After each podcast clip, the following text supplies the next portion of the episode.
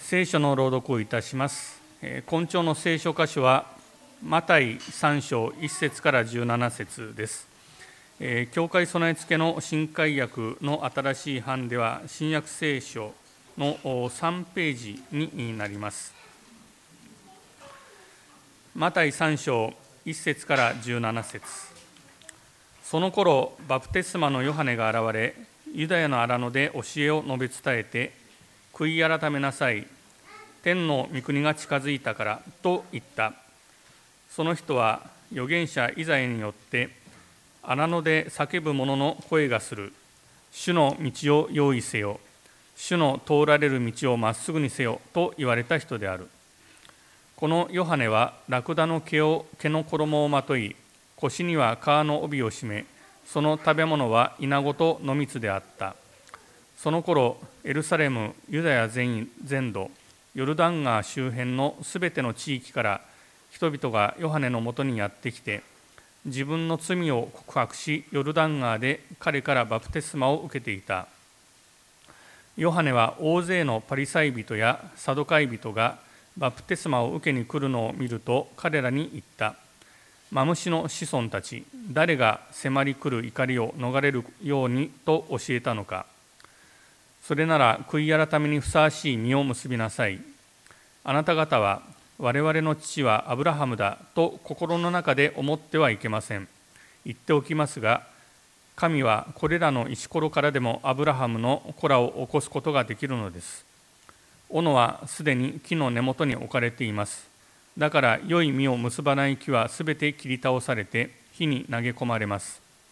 私はあなた方に悔い改めのバプテスマを水で授けていますが私の後に来られる方は私よりも力のある方です。私にはその方の履物を脱がせて差し上げる資格もありません。その方は精霊と火であなた方にバプテスマを授けられます。また手に身を持ってご自分の脱穀状を隅々まで吐き清められます。麦を集めて蔵に収め殻を消えない火で焼き尽くされます。その頃イエスはガリラヤからヨルダン川のヨハネのもとに来られた。彼からバプテスマを受けるためであった。しかしヨハネはそうさせまいとして言った。私こそあなたからバプテスマを受ける必要があるのにあなたが私のところにおいでになったのですか。しかしイエスは答えられた。今はそうさせてほしい。このようにして正しいことをすべて実現することが私たちにはふさわしいのです。そこでヨハネは言われた通りにした。イエスはバプテスマを受けてすぐに水から上がられた。すると見よ、天が開け、神の御霊が鳩のようにご自分の上に下ってこられるのをご覧になった。そして見よ、天から声があり、こう告げた。これは私の愛する子、私はこれを喜ぶ問題の指摘から真の癒しへと題して高橋先生からメッセージを取り次いでいただきます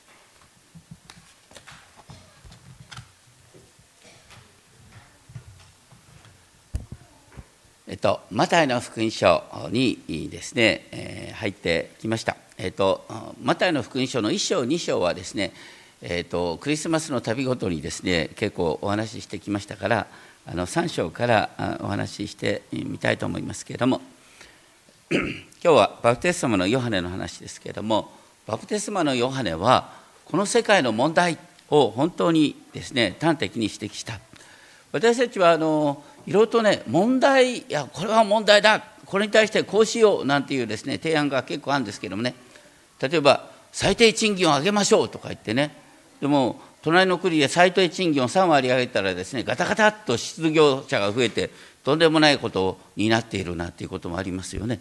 ですから問題の解決って必ず次の問題を生み出すんだだから生み出される問題がどれだけ小さいかってことで問題の解決言わないととんでもないことになるとあのこのイエス様の時代みんなの目に何が問題と思われたかっていうとローマ帝国の支配なんです。このローマ帝国の支配をなくしたらみんながハッピーになれると思った。そうでしょうか。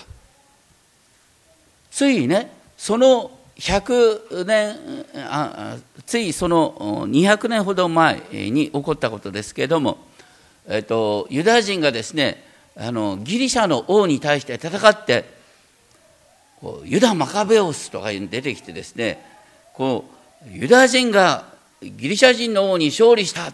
っていう歴史をひっくり返すような出来事が起こったでその後どうなったかというとですねあのユダヤ人が築いた王国がね内紛でもって内部分裂で滅亡するんですよ。どうして内部分裂で滅亡するかっていうとみんなが自分こそが正しいみんなが私の言う通りにやったら国がまとまるとか言ってですね自分を神として争い出すからなんです。アダム以来全ての問題ってのは何かっていうと自分を神とすることなんです。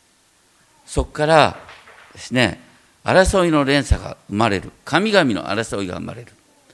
バプテスマのヨハネはそういう中で本当の問題は何なのかっていうことを指摘したということでイエス様に対する道備えになったということですね。3章1節2節。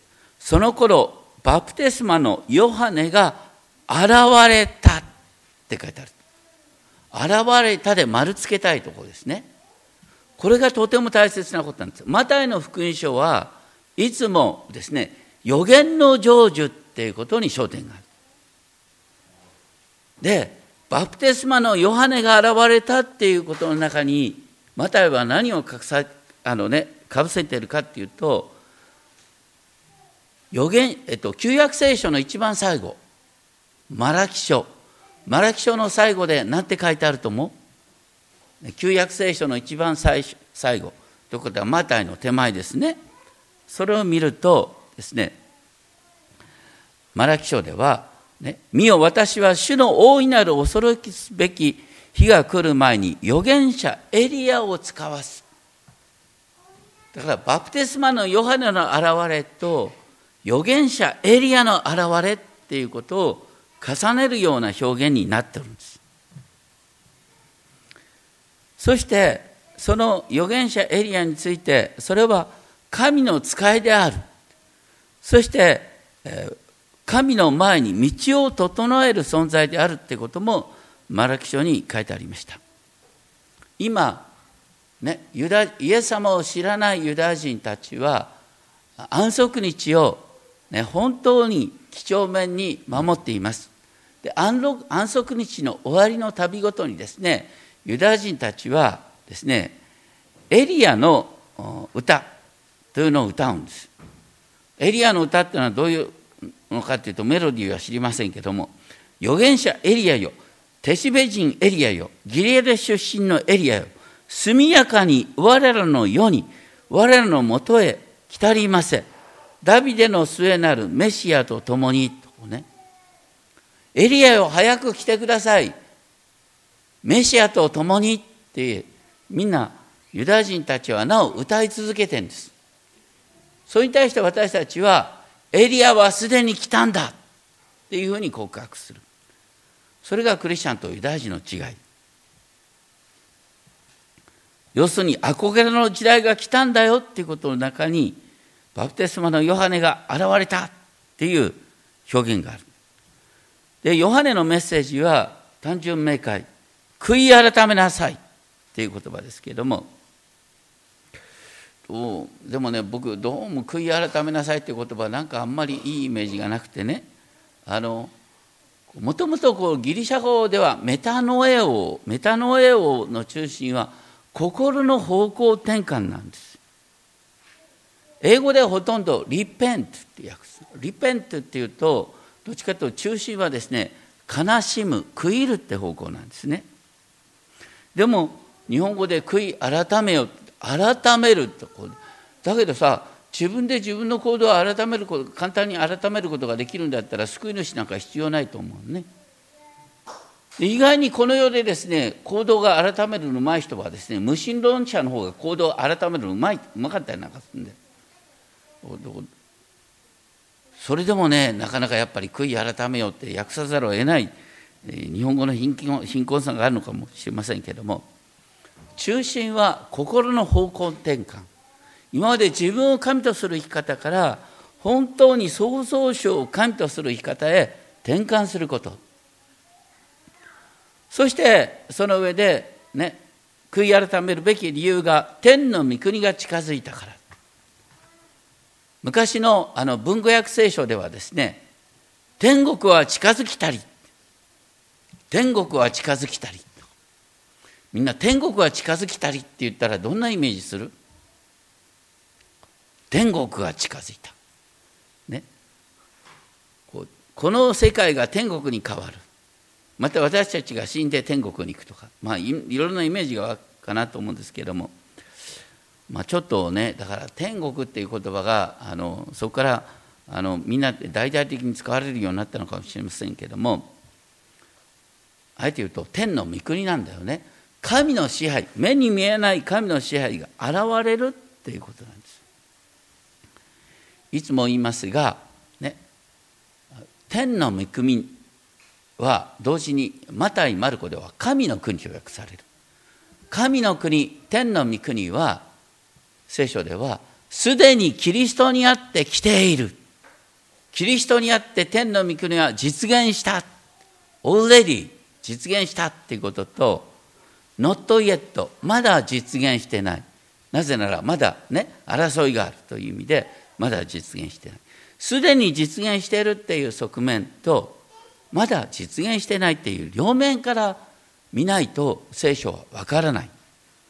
ちょっと人間の論理を超えてる。で当時のユダヤ人たちは天の御国が実現するって言った時に真っ先に思い浮かんだ御言葉は何だと思います？まあいろんな箇所はあるんですけどもね。やっぱり代表的なのはイザヤ書35章なんです。イザヤ書35章。さっき読みました。ね。荒野と砂漠は喜び荒れ地は喜び踊り。サフランのように花を咲かせる。盛んに花を咲かせ歓喜して歌う。彼らは主の栄光私たちの神の意向を見る。神は来てあなた方を救われる。その時目の見えない者の目は開かれ耳の聞こえない者の耳は開かれる。その時足の苗えた者は鹿のように飛び跳ね口の聞けない者の舌は喜び歌う。イエス様のいわゆる癒しの見業ってのは目の見えない人を見えるようにする耳の聞こえない人を聞こえるようにする足のない人を立つことができるようにするまさにイエス様の癒しの見業ってのはイザヤ書35章の成就なんだってことなんですよ。イザヤ書35章の予言に成就を合わせた形のイエス様は癒しをしていくんです。ですからねこれを機に皆さんイザヤ書35章って開かなきゃイエス様の救いは分かんない。イザヤ書35章。ね。でそれに続けてですね荒野に水が湧き出し荒れ地に川が流れるからだ。ね。さっきも歌った荒れ地に川が。ね。そしてイエス様がねこのそういうだから目の見えない人を見えるようにした。イザヤ書35章で憧れてた神の国が今イエスにおいて実現してきているんだよっていうことを聖書は語ってるんです。ところがねこのイザヤ書35章なんか開くのめんどくさいからごめんなさい。ね。多くの場合どうするかっていうとですね簡略化するんですね。イエス様死んだら天国に行けるんだよ。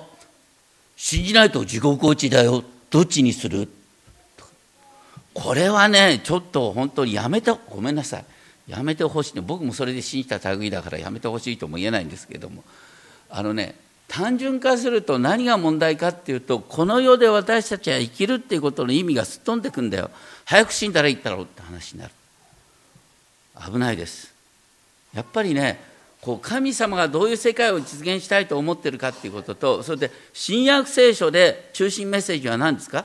新約聖書の中心メッセージは、神の国は近づいた。神の国は目の前に来てる。これはね、早いとこ世が終わるって話じゃないんですよ。神の国がキリストと共にこの世界に始まってるってことなんですよ。神の国がキリストと共にこの世界に始まっている。私たちはその神の国を人々にね、証しするんだよ。この現実の世界がキリストにあって変わり続けているんだっていうことを私たちは伝えるんです。その部分を省いてちょっとよく分かんないからイザヤ書35章も開いたことないからって簡略化して天国地獄で伝えますっていうのは怠慢です。そしてこの3節ねこの人は預言者イザヤによって言われた人である。で、叫んでいる者の声。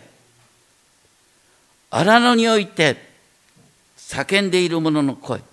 用意せよ、主の道をまっすぐにせよ。この実はね、ここのところはなかなか難しいんですけれども、あのギリシャ語でもヘブル語でもですね、荒野で叫んでいる声なのか、それともね、叫んでいる者の声、そして荒野に道を、ね、さっき歌った賛美「荒野には道よ」だったね「荒野には道よ」っていうふうに訳した方がどっちかというとイザヤ書40章にぴったりとするのかなって思うんですがまああの荒野で叫ぶっていうふうに訳すことも可能で、まあ、両方の意味があるんだっていうふうに考えたらいいのかもしれませんけども。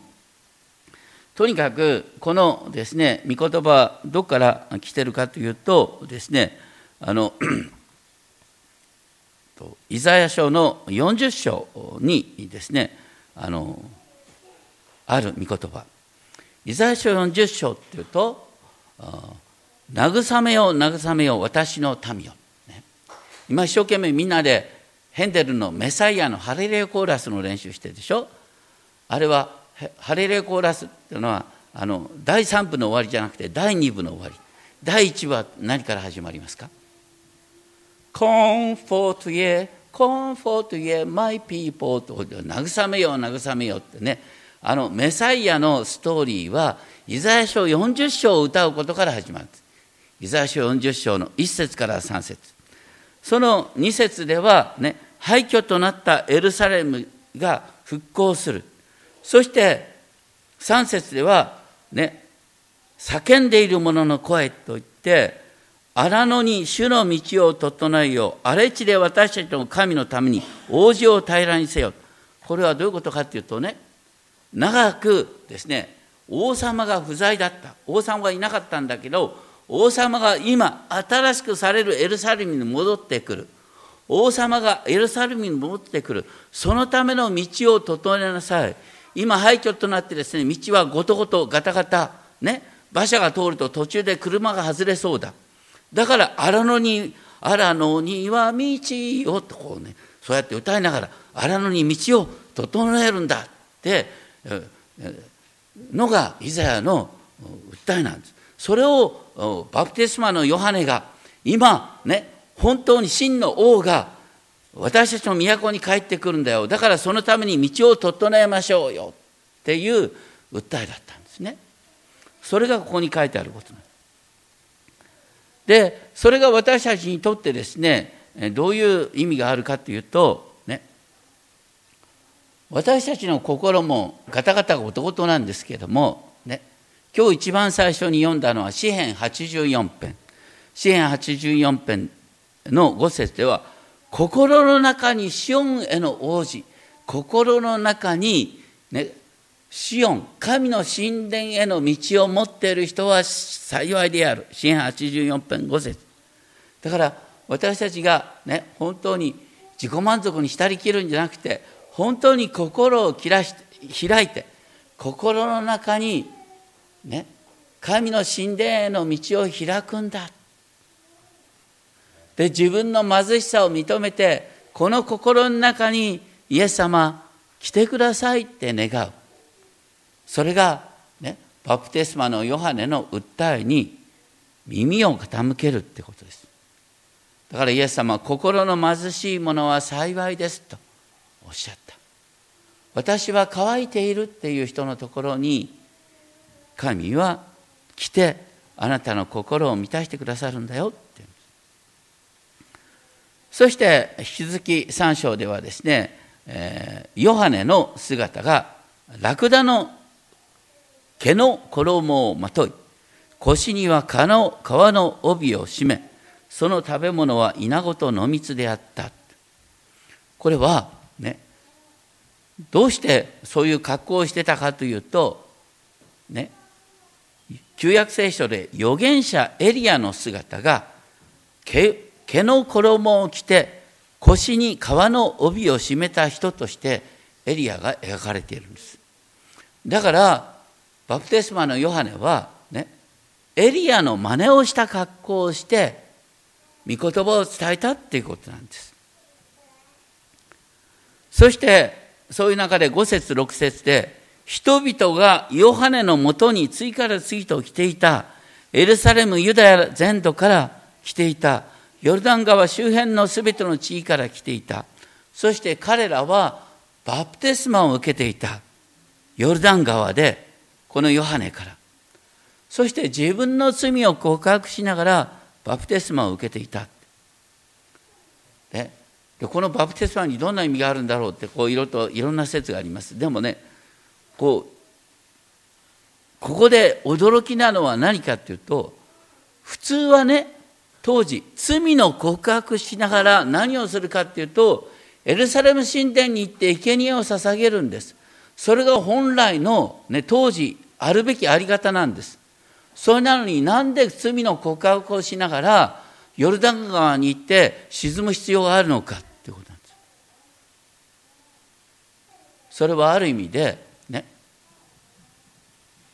バプテスマのヨハネは当時のエルサレム神殿が本当の意味で神殿として機能していないっていうことを言ってるわけです。それよりは神殿ができる前の原点に立ち返る。ね、イスラエルの民が、ね、あのヨルダン川を渡って約束の地に入ったその原点信仰の原点に立ち返ろうよって訴えなんです。そして水を浴びるっていうことの中にね。昔あのいわゆる雷病の人サハラタの人が癒される時にね。全身に水を浴びてそして、ま、あの宿屋の中に戻って戻っていった。それと同じように私たちは新しくされて水を浴びて新しくされてあの神の民の交わりの中に入ってくるんだよっていう意味でバプテスマを受けるっていうことだった。まあ、とにかく不思議なのは何でエルサレム神殿で生贄を捧げる代わりに罪を告白してヨルダン川に行ったのか。そこにですね当時のエルサレム神殿のシステムに対する批判があったってことですね。そしてなんと大勢のパリサイ人やサドカイ人、ね、エルサレム神殿とぴったりのはずの人までがバプテスマを受けに来たっていうことがすごいことです。普通だったらねそういうあの、ね、エルサレム神殿側の人がですね自分の方に来たら「よう来たなよく分かってくれたな」なんて喜んでいいはずなのにバプテスマのヨハネはですねそれそれに対してですね「マムシの子孫たち」お前たちは、ね、毒蛇の子孫だ」なんて言って誰が迫り来る怒りを逃れるように教えたのかそれなら身を結べ、ね、いわゆる改心メタノイア。改心にふさわしい身を結べって言ったんです。要するに何を言ってるかというとお前たちがバプテスマを受けたいって思ってるのは神の怒りから逃れたいっていうだけだろうって。神の怒りから逃れるっていうことよりも大切なのはあなたが神のものに立ち返ったね改心したっていうことの結果を行動で表せって言ったんですよ。ね、改心の身を表せってこれは私たち全てに言えることですね。改心ってのは心の方向転換なんです。で本当の意味で心が方向転換したとしたら生活が変わるはずだよっていうことを言ってるんです。でもね私たちは自分で自分の行動を変えることができないから、ね、神様に立ち返っているその時に、ね、私たちがなお本当に心の底で体験すべきは何かというと神はどんなことでもできるんだ。神は不可能を可能にすることができるんだ。当時のユダヤ人たちは我々はアブラハムの子孫の血筋だ。アブラハム以来の伝統を守って儀式を守っている。それに対して大切なのはね神は何でもできるんだ。神様はこの石ころからでもアブラハムの子孫を作ることができるんだよ。あなた方が、ね、違法人を石ころ扱いをしている。そんなどうあの、ね、神を知らない違法人からだって神様は神の民を新しく創造することができるんだよ。だからねいやどうせ私なんか変わりようがないななんて言うんじゃなくて神はどんな人も作り変えることができるんだっていう期待を持って神に立ち返りなさいっていうこと。だから改心とは何かっていうとね自分で自分の行動を変えるっていうよりはこんな変えようない私を神様が変えることができるんだっていうことを期待すること。それが真の改心だっていうことを言ってる。でその上で10節で「斧はすでに木の根元に置かれている」だから良い実を結ばない木は全て切り倒されて火に投げ込まれる。これはだからあのいわゆる救い主の到来とともにですね永遠の火の裁きもあるんだよってことを言ってる。12節でも同じようにですねあの脱穀場のイメージでですね麦は集められるけども麦の殻の方は消えない火で焼き尽くされる。だからね旧約聖書の中では救い主が来る時に同時に永遠の火の裁きも実現するって思われてた。でもここでここであの画期的なのは何かっていうとですねそれはあのこのバプテスマのヨハネの言葉でですね自分のあのバプテスマとそれとやがて来られる救い主のバプテスマの違いを比較したんです。救い主のバプテスマは何か？ね。ヨハネのバプテスマは悔い改めのバプテスマまた改心を意味する、ね、改心を表すバプテスマ。それに対して救い主のバプテスマは何だって書いてあるんですか？書いてある。精霊と火によるバプテスマだ。精霊と火によるバプテスマ。こう精霊と火によるバプテスマってこう意外な言葉ですね。バプテスマってのはあの浸される。私たち火に火に浸されるってことなんです。じゃあ火のバプテスマってのは何を指すかっていうとこれもマラキ書を見ると分かるんです、ね、マラキ書のですね3章の2節3節。マラキ書っていうとねとにかくマタイの前がマラキ書ですからすぐ開ける。マラキ書3章2節3節を見るとね誰がこの方の来られる日に耐えられるよって救い主が来る時日にみんな耐えられないって。誰がこの方のあられる時を立ってられよう。誠にこの方は精錬する者の日布を晒す者の悪のようだ。悪っていうのはアルカリで、えー、強いアルカリででその真っ白にする力を持ってるんですね。この方は銀を精霊する者清める者として座につきレビレビの子らを清めて金や銀のようにする。彼らを純粋にする。彼らは主にとって義による捧げ物を捧げるものとなる。だから言ってるこの火火のバプテスマって何かっていうと私たちを火で清めるってことなんです。そうするとね私たちは確かにねバプテスマを受けるでしょキリストにあるバプテスマ。でも同時にそこには火にある火によるバプテスマを伴うっていうの。はなかなか聞き慣れない話ね。私たちねあのイエス様を信じた頃っていうのはね全てがルンルンさっき話があったね。全てがルンルンの時期があるんだね。その後神様はですねあなたを鍛えてくれる時があるんですよ。ね。こんなはずじゃなかったってね。クリスチャンになったけどなんか嫌なことばっかり続くね。これは神様の御手の中にあるんですよ。それはあなたを火で清めるプロセスなんです。火で清めるプロセス。それを通して私たちがあの自分の心の動機だとかそんなことにねいろんなことに気づくんです。例えばねあの私たち誰だってねあのやっぱりどっかで「いや神様のためにこれをしたい」と思うね。牧師だって神のために私は命を懸けてるんだってね。神のために命を懸けてるんだっていう牧師が妙にプライドが高かったりなんかするんだよ。これどうしてだと思う？俺はねやっぱり神のためって言いながらやっぱりね自分のプライドって自分の影響力権力欲っていうのがやっぱりねついて回る人が結構いるんですよこれは。お年になってもそういう牧師っている。僕もそうなりたくないと思うんですけどもね。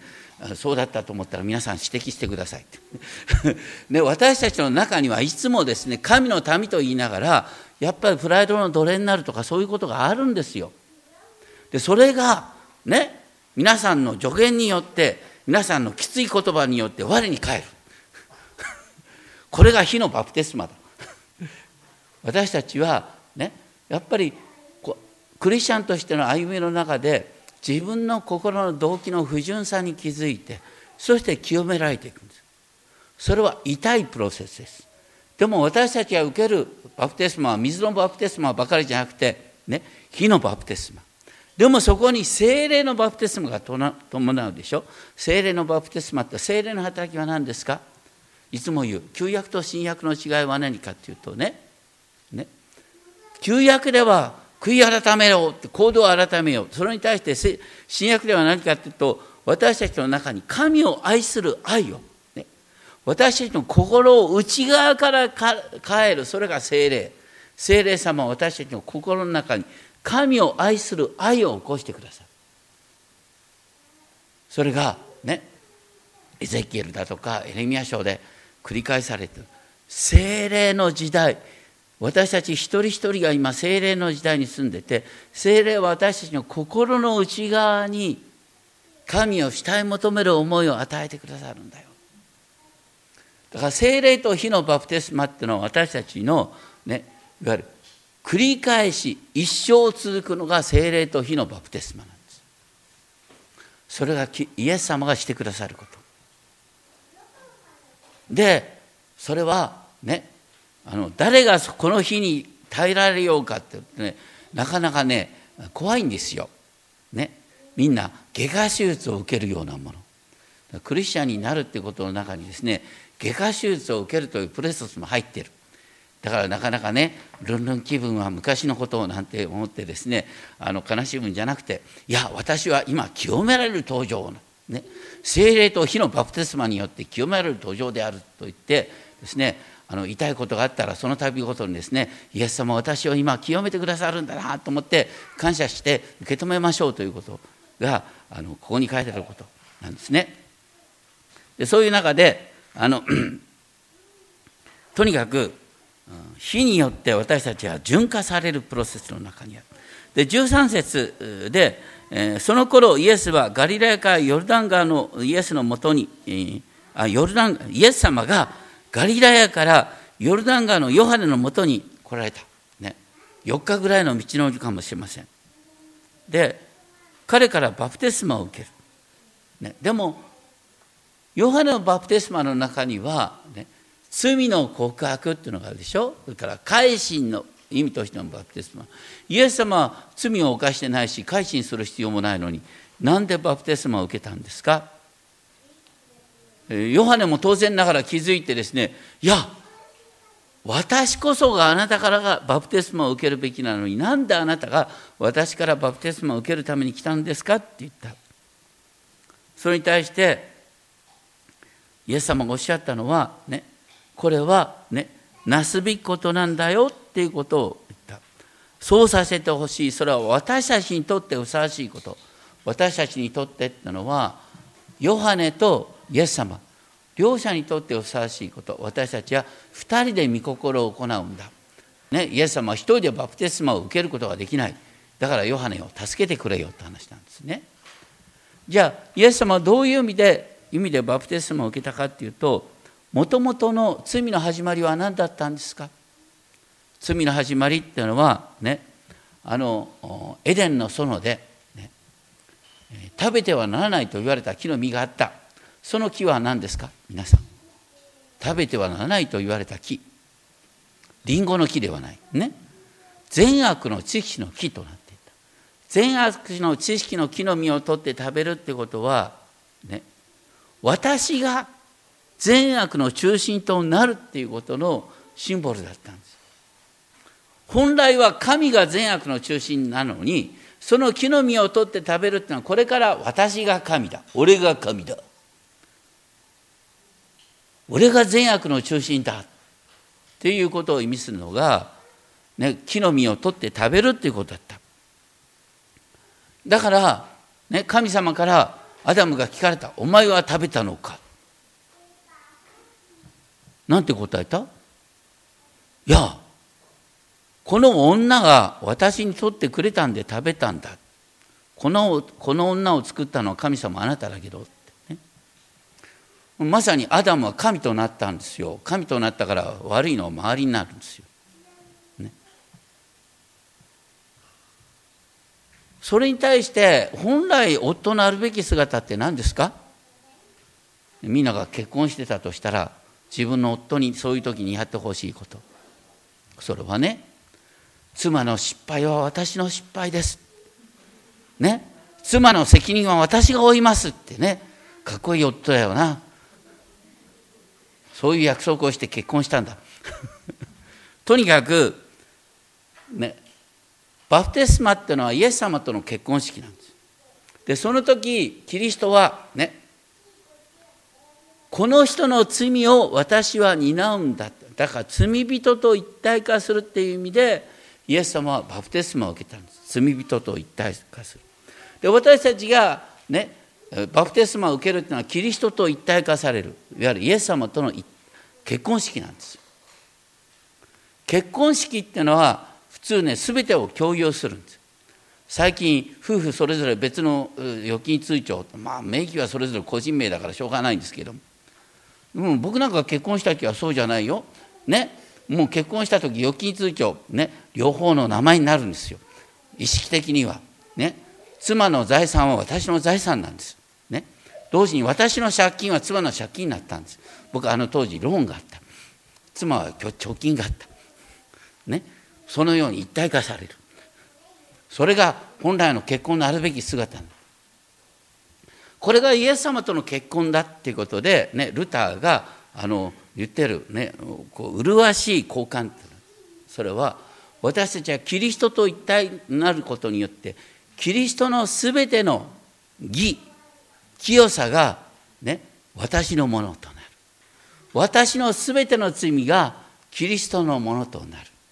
私の罪がキリストのものとなりキリストの清さが私のものとなる。それがキリストと一体とされるんだ。バプテスマはキリストと継ぎ合わされる印であるってローマ書6章5節にあります。そしてガラテヤ書3章27節バプテスマを受けてキリストにつくものとされたあなた方は皆キリストをその身に来た。ね、バプテスマを受けてる人はキリストをその身に来てるんですよ。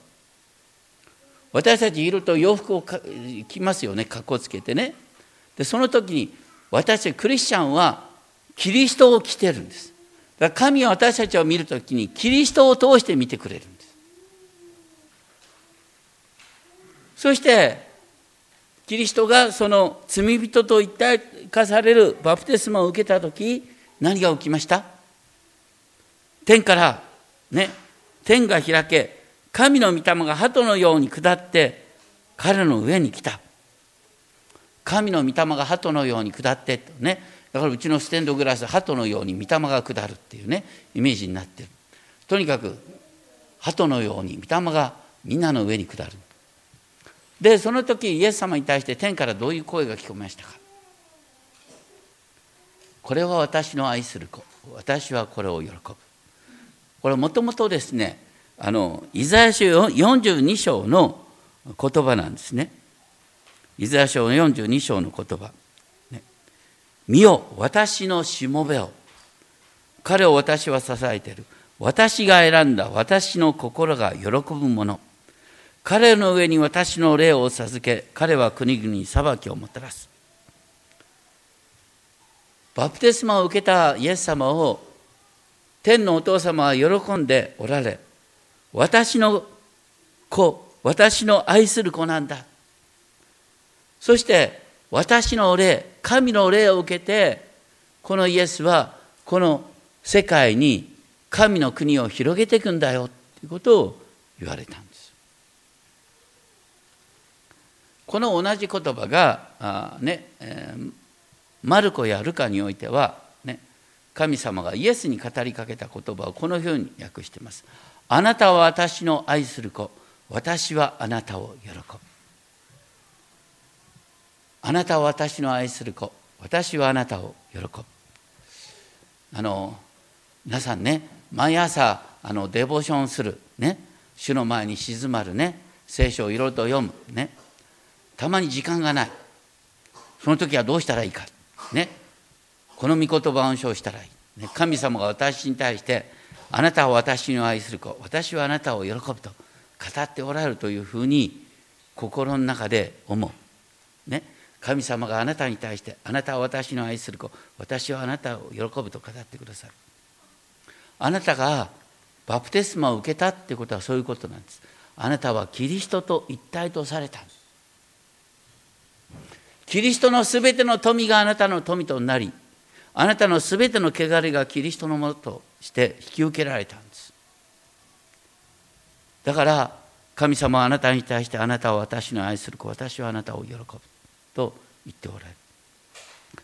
クリスチャンとして歩むってことはどういうことでしょうか？クリスチャンとして歩むってことは、なんかみんなに尊敬される人間となるとかね、いう以前に、お祈りしながら歩むってことですお祈りってどういうことですか？私たちは、ね、イエス様の皆によって祈るでしょ？イエス様の皆によってお祈りするってことはどういうことかっていう。イエス様を通してお祈りするんです。イエス様のお父様をね。お父様ね。普通だったらあのこの世界の中で僕のことをパパって呼ぶのは一人しかいないんだよ。娘一人しかいないから。ね。ところがね。他の子供たちも僕のことをパパちゃんって呼ぶことができる。そうすると僕はその子のお父さんになってね。自分の娘とかのように大切に思う。親の親子の関係の中に私たちが入れられるってことすごいことですよ。天のお父様に向かってお父ちゃんアバパパって呼ぶことができるんです私たちが受けた聖霊っていうのはそのように、ね、イエスのお父様を私のお父様とするっていうのが聖霊を受けることなんだよって詳しくはガラテヤ4章4節から6節に書いたんですね。神は私たちにアバ父と呼ぶ。ことされる聖霊を与えてくださった。だからイエス様が聖霊洗礼を受けた時にねあなたは私の愛する子私はあなたを喜ぶと語ってその語りかけが私たちへの語りかけとなる。で私たちは堂々とねイエス様のお父様を私のお父様と呼んでお祈りすることができる。それがクリスチャンとして歩むっていうことです。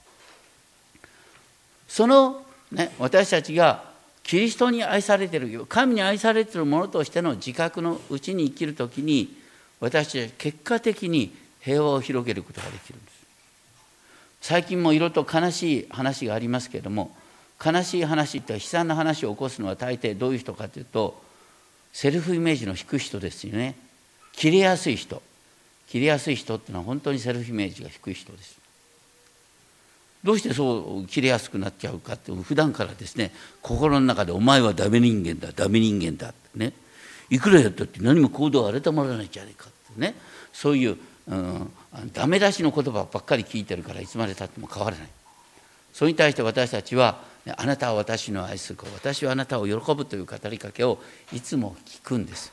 そういう中で私たちの行動が変わってくるってことが私たちが変えられる。こんな私が愛されていいんですか？それが本当の意味で私たちが改心し続けるっていうことかなって思います。当然ながらねこんなに愛されていいんですかっていうことの中で罪は示されるとなんです。まあ改心の順番そうなんこんなに愛されていいのかそれに対して私は十分応答してないというのはこれは本当の健全な意味での罪の自覚なんです。